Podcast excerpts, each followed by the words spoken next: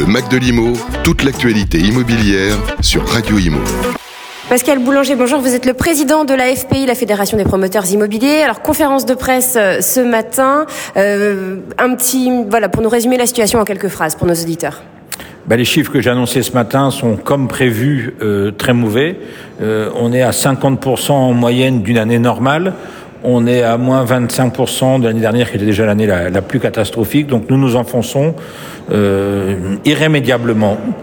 Euh, 2024, on est en train déjà d'y réfléchir, puisque on est déjà le 15 février.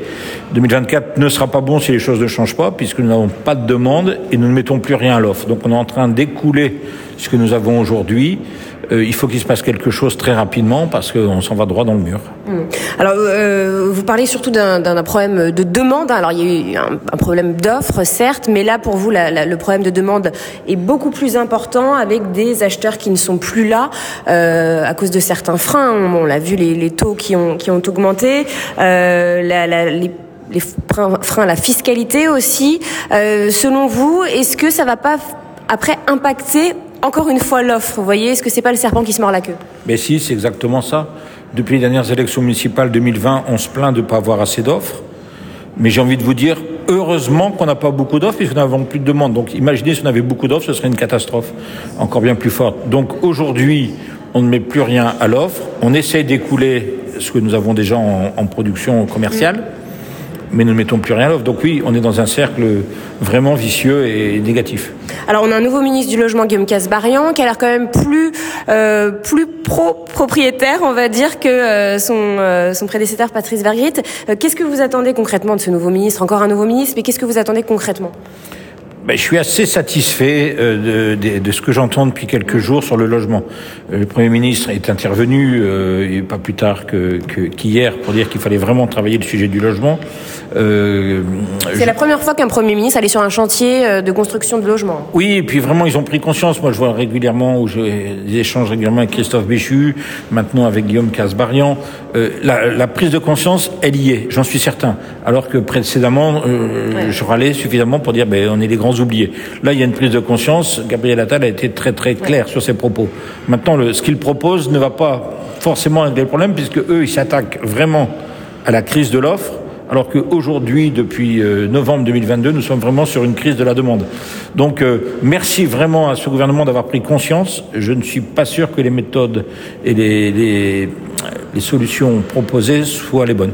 Alors, vous parlez de, de son discours d'hier, hein, justement, avec oui. Juif. Il a quand même parlé euh, de la demande avec le financement. Il en a parlé, alors certes, à la fin, pendant moins de temps qu'il il s'est beaucoup étalé sur l'offre, mais il a quand même parlé euh, du financement. Il a expliqué que euh, les ministres Béchu, le maire et, et Casbarian allaient rencontrer les banques prochainement. Il y a justement ce, des, des, des, des, possibilités, des propositions qui ont été entendues. Est-ce que justement ça va pas dans, dans votre sens? Si, ça va totalement dans notre sens.